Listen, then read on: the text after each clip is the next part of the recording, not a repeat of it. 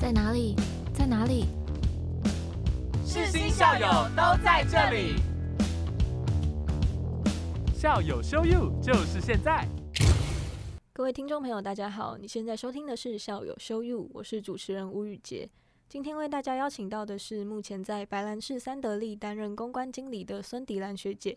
那么，请学姐跟听众朋友打声招呼。Hello，各位听众，大家好。然后也非常谢谢今天学妹的邀请。我叫做 Landy，其实我从小就对广播非常有兴趣。嗯然后这次的机会也算是圆梦吧，在很专业的广播室，透过耳 机啊，还有麦克风啊，对，听到自己的声音，我觉得是一个很好的空中交流的机会。嗯那也希望今天的分享可以给在空中相遇的朋友们有一嗯些些不同的启发。一定会，一定会。谢谢。刚刚我们在事前聊天的时候，就是知道说学姐是世新的公广毕对，在职专班，在职专嗯，我那时候算是在职进修的嗯状态，嗯。所以呃，如果说。其实我不害怕公布我的年纪啦，嗯就是说那个时候。其实我大概是三十几岁，嗯。在工作工作岗位上面工作了十年之后，嗯我再重新回来念书，哦，那我觉得是很不太一样的体验，所以我嗯。那个时候是在职进修的嗯。状态。嗯。嗯，那那个时候会选择公共关系与广告，是因为其实我大学本来念的是大众传播，嗯，那大众传播它是一个比较广泛的选择，对，所以当我很年轻的时候，从高中进入到大学的阶段，其实接触到大众传播，包括很多媒介，嗯。电视、电影。呃，广播也有、嗯。O k 然后当然也有新闻，有一些些新闻部分的很基础的教育。嗯。那后来我就是进入公关领域之后，过了十年，我就觉得啊自己好像在工作岗位上面被掏空，嗯。希望有一些新的东西进来。嗯。那那个时候就决定来报考，就是公共关系与广告。一个嗯部分其实是跟我那个时候的工作的内容比较相符。嗯那我相信我在这个工作上会碰到非常多的，在这个学校的领域里面会碰到很多的同路人。嗯哦，那果然也是好，所以其实我觉得在呃当初的这个选择是很正确的。嗯，好，那呃，我觉得得到很多的滋养啊，嗯。因为我的同学都是跟我差不多年纪，当然有的年纪比较长，有的比较年轻，可是他们都是在这个领域里面其实耕耘了很久。嗯。那呃，大家因为不同产业的经验会激荡出不同的火花，对哦，所以其实我觉得基础的教育当然是从头开始了，因为毕竟离开校园这么久，哦嗯，可是我觉得有一些实物上面的帮忙是说，当你在自己的工作岗位上面碰到一些困难或者嗯是挑战，那其实你跟同才之间的同学去做交流的时候，他们会。呃，用不同的观点跟角度来给你一些新的刺激，嗯好，这个是我觉得很可贵的一点。嗯所以那个时候的念书，其实我很享受，我觉得很像是休息一样。嗯虽然 虽然诶、其实需要大家 千万不要误会哈，还是有考试啊、嗯功课啊。可是有时候同学聚在一起，能够聊的东西真的非常的多。哦，嗯那个那那一阵子的工作，其实我自己也感觉能够带回工作岗位的那个所谓的 feedback 嗯也是很也是很丰厚的。嗯所以这对我来讲是一个很可贵的经验。嗯。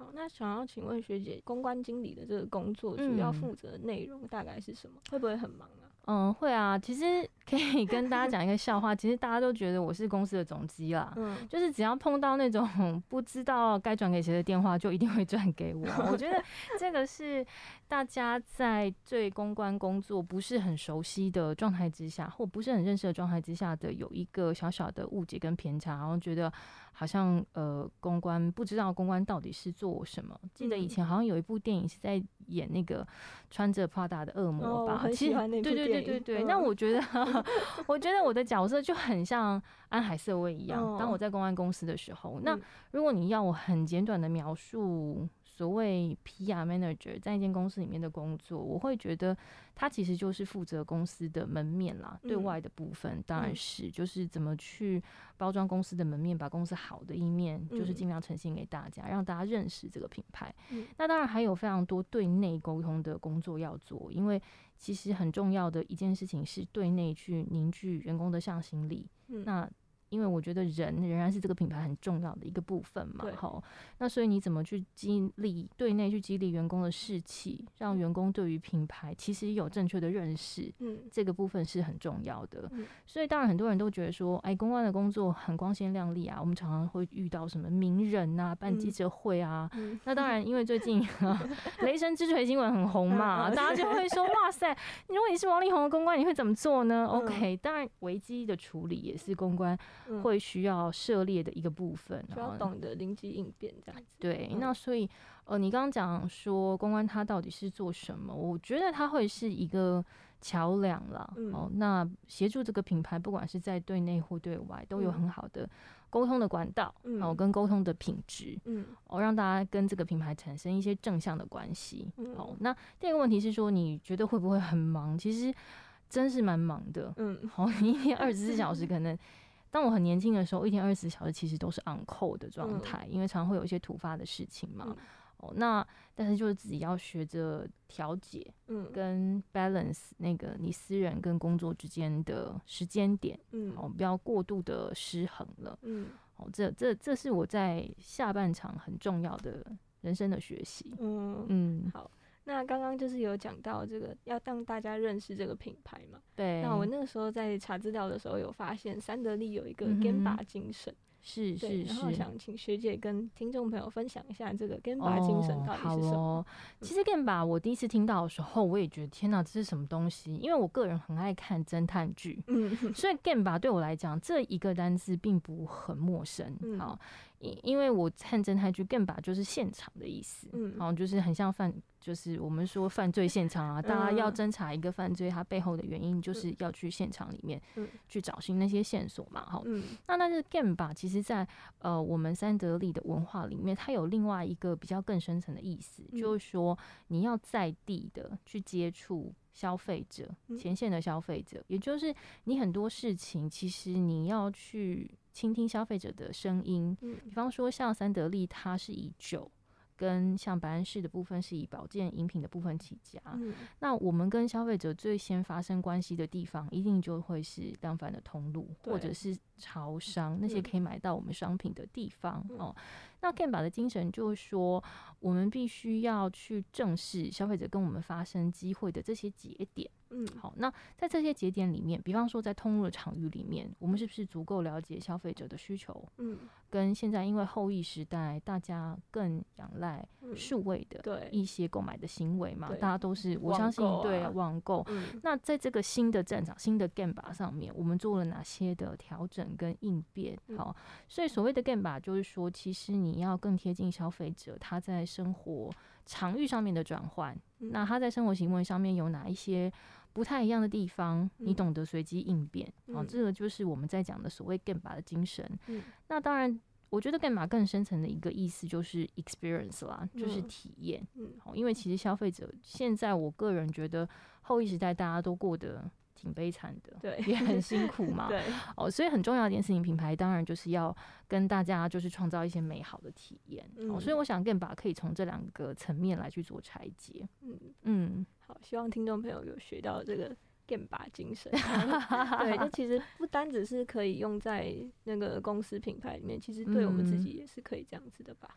我觉得 OK 的原因是因为我觉得 game 吧，一般人感觉跟自己的日常生活好像相距很遥远了，但嗯我自己会觉得说。很多东西其实你要去有一个追根究底的心，嗯跟你要有随机应变的那个精神跟嗯反应。嗯其实后疫时代还有一个英文单字，其实是很，我觉得大家被讨论的很热烈、嗯。哦，就是 agility，就是嗯。所谓的敏捷力嘛。嗯。一开始看到敏捷力，大家觉得天啊，好严肃，我到底是什么意思？其实敏嗯捷力，大概我觉得就是所谓的应变的能力啦。嗯。好，所以我觉得希望大家都可以在呃，就是这种充满挑战性的环境当中，去保有一定的敏捷力，嗯。嗯，然后去找到你生活当中很重要的那个前线在哪里啦，嗯。然后在那个前线里面去展现你的这种这种洞悉力跟敏捷力，我相信会有很大的不同。嗯，嗯，对。然后学姐刚刚有讲到说，要在忙碌的工作之中，就是进行一些时间的调配嘛。是是，那，想要请问学姐，比如说平常会看什么样类型的书啊，或者是嗯有什么其他的兴趣这样子？嗯，其实我觉得我是一个蛮静态的人，然嗯后我很喜欢看书，所以各类型的书我都看。那嗯现在当然另外一个兴趣是人类图嘛，嗯让我觉得它是一个很好认识自己的工具啦，也让我在长期就是跟自己。嗯，抗争之后找嗯到一个跟自己和解的方式，嗯哦，所以这个是我新的兴趣。嗯好，那再来的部分可能就是我很喜欢写一些东西，嗯。对，然后我觉得文字是很好可以跟自己对话的一个工具，对。对，所以书写啊、阅读啊，我都蛮喜欢的。那因为嗯。我的工作可能需要这些大量的资讯的嗯。接收，嗯。或者是常常去接触一些新的事物，嗯，所以我也还蛮喜欢去看一些展览的。哦，嗯，就是呃，各式各样的展览都喜欢，不嗯管我对于那些展览有没有前提的认知，或嗯。者是我们这样子的素养，可是嗯。我蛮喜欢接触一些新的东西跟嗯新的事物。我觉得这件事情有助于我在工作上面把它更好的发挥出来。嗯，我我已经买了那个嗯，小王子的票，啊，对羡慕 但我还没有想到什么时候要去看，就是赶快把握时间去，看、哦，趁还有时间的时候。对啊，因为前阵子像盐田千春的票，哦我当我想呃为了到去抢的时候，已经抢完了。因为那个时候因为碰到疫情嘛，所以嗯就变得人流的管制很严格，对，然后就觉得很可惜。嗯，对，所以小王子的部分赶快去看，我也很喜欢小王子。对啊，就应该大家都要喜欢小王子。对对对对，我觉得小王子是一个寓言故事，嗯，嗯，然后从小到大，你看他会有，不同的对对感受。对对对，会有给我不同的感受。对，然后我想要另外跟听众朋友介绍一下这个人类图。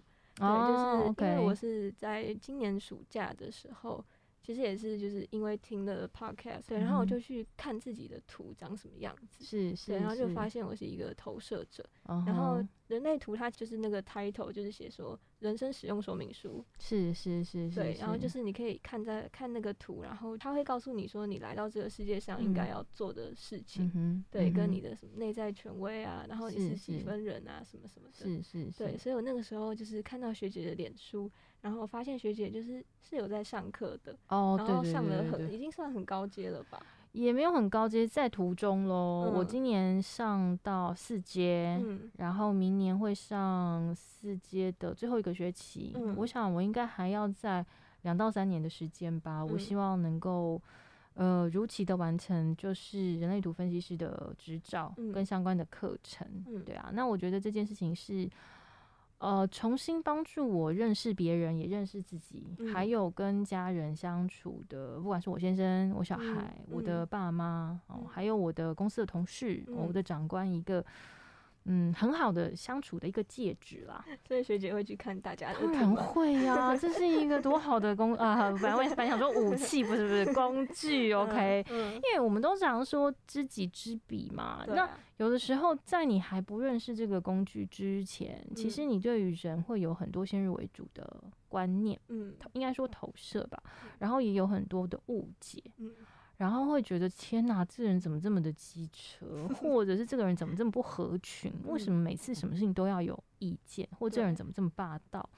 嗯但是你看了这个图之后，你就会对这个人的特质有一嗯些最基本的了解。嗯其实我觉得学人类图这件事情，很多人问我说：“天啊，你学人类图，你赶快帮我看一下，我要嗯怎么样找到好的工作，怎么样嗯找到好的感情？那明年我会变得更好吗？”嗯其实我越学越多，我反而觉得人类图它是一个，呃，它其实很简单的嗯一门知识跟学问，它没有像紫微斗数或者是星象嗯这么的见往之来。我嗯觉得说到底，它就是一个让你更了解自己本质。对，的一个工具而已，不用嗯把它想的好像啊。我觉得解题的关键永远掌握在自己的手里，对自己的手中。嗯我觉得要认清这件事情，就不会对于遥远的未来有太多的期待嗯或太多的惧怕。嗯好，那这个是我在人类图当中学到最最有用的一件事，就会发现说，哦，其实我的设计可以帮我足以让我克服我现在生命中碰到的一些课题跟难题，嗯。哦，所以你会更 focus 在那些问题的解题上，嗯。你对你的人生有更多的觉察。嗯。我觉得这件事情很重要，因为我们常常可能不太知道，说我做这件事情会有这样的反应，其实是为了什么。嗯对，然后常常会囿于说啊，这件事情一定都是别人的问题，嗯或者是这个环境使然。嗯可有很多时候是你自己错误的去放大很多本来就不属于你的情绪，或者嗯是压力，或者嗯是啊、关于生存的惶恐。嗯哦，所以造成你现在这样子的一个一个状态。对，那所以我觉得充分认识自己之后，我觉得我的人生开始不不太一样。我今年学习人类图是第三年的时间，嗯哦，我觉得我这三年来跟过去的几年有非常大的改变。嗯是我到今天哦，现在已经一年快结束了，今天嗯是平安夜嘛，对平安夜，然后我就觉得天啊，今天来上你的节目，我看了你的访纲，因为我先生刚刚就是在我来就是访问的时候，他就说：“哎、你都不用准备哦。”然后他说：“你这样很混呢。”我说：“不是不是，答案我都已经先想好了。我觉得这很像是一年的总结。嗯然后其实每一年你不会感觉到自己的变化，嗯直到今天你才会觉得说：哦，原来你已经走过了一个历程。对，然后你会觉得啊，自己跟过去有很大的不同。嗯对，我觉得其实不要说一年，就是光嗯，这个礼拜，我就觉得到今天，我就觉得怎么过那么快？哦，我们礼拜一的时候还在忙什么什么事情，可是这样就时间就这样子结束了。是啊，是啊，啊是啊，有的时候时间是真的很快的。对啊，就是真的很无情。但是我觉得很好啊，如果你有这样子的觉察，我觉得是很好的一件事。嗯，对你就会发现每一天都会有每一天要给你的功课。对，所以就是嗯很认真的把每天要做的事情做好，嗯，然后好好的生活这样子。对，没错，没错。在节目的最后，想要请问学姐有没有什么想要点播的歌？哦，我跟你讲，为了你的这个题目，我真的想了非常久，因为你本人 就是已经你知道离流行歌坛已经有非常遥远，大约是几光年的距离。然后我一直在想说，完蛋了，我到底要选什么歌呢？难道要选新闻人物的歌吗？No No No No。好，我我我后来想了一下，其实我想要点播一首歌，这首歌我自己很喜欢，嗯然后我觉得也可以当成是我的职场生活中的一个注解，也嗯是我想要点给如果就是收音机旁边是投射者的人的一首歌，嗯，它是苏打绿的《十年一刻》。哦，我很喜欢。对，我觉得这首歌嗯很好听，虽然它可能年代有点久远哦，嗯但是对我来说，我觉得大家都，我觉得这是一个速成的社会，嗯大家很希望追求眼前的很多事情，嗯财富、成功嗯等等。嗯可是对我来说，我觉得我今天能够走到这一步，是过去的很多时光跟岁月累积而成的，嗯不是都是很好的时光，嗯然后有有很多的起起伏伏。可是我觉得我今天能够在这边跟大家分享这些事情，其实是一个。哦，岁月的安排。嗯好，那我也觉得我很珍惜这样的机缘。嗯那我也希望大家可以从十年一刻的这个歌曲里面获得一些启发。嗯啊、有很多时候你要去的地方，也许不见得是你下一步嗯哦，可是你要去相信时间的安排，嗯嗯，要耐心的等候，当然你也要付出啦，嗯哦，持嗯续的去保持觉察。嗯那有一天当，当你像就是歌曲里面的歌词说，哦，当你站在舞台上的时候，嗯，对你才会发现，哦，原来过往的那些时间跟岁月的累积，它都是有意义的。对，嗯所以我想要把这首歌就是也献给大家。那我觉得嗯它的旋律也很好听，对我现在脑中也清楚对？是不是？我觉得太好了。然后我也希望大家能够喜欢这首歌。嗯，嗯，好，那就真的谢谢今天学姐来到我们的节目上。好，也谢谢大家好，，谢谢，谢谢，拜拜，拜拜。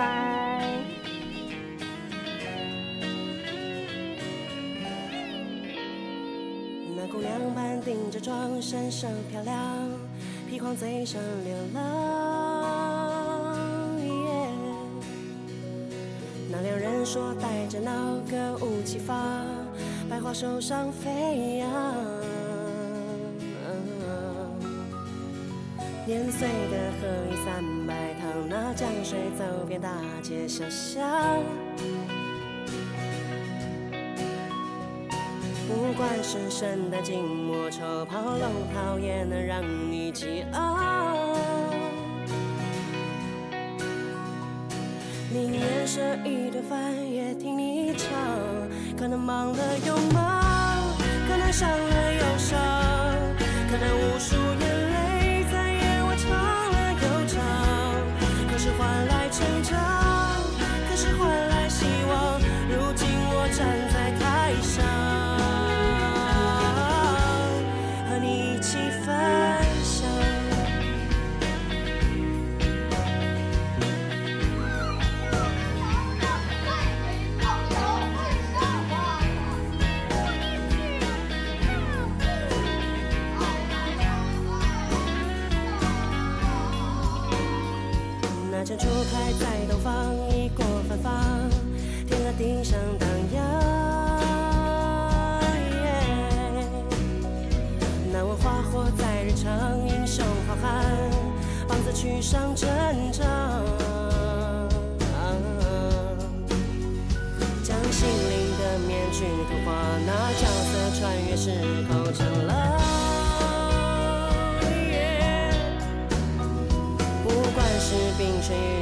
与风霜，哪个断肠人在水一方？消磨这一身魂，也陪你闯。可能忙了又忙，可能伤了又伤，可能无数眼泪在夜晚长了又长。可是换来成长，可是换来希望。如今。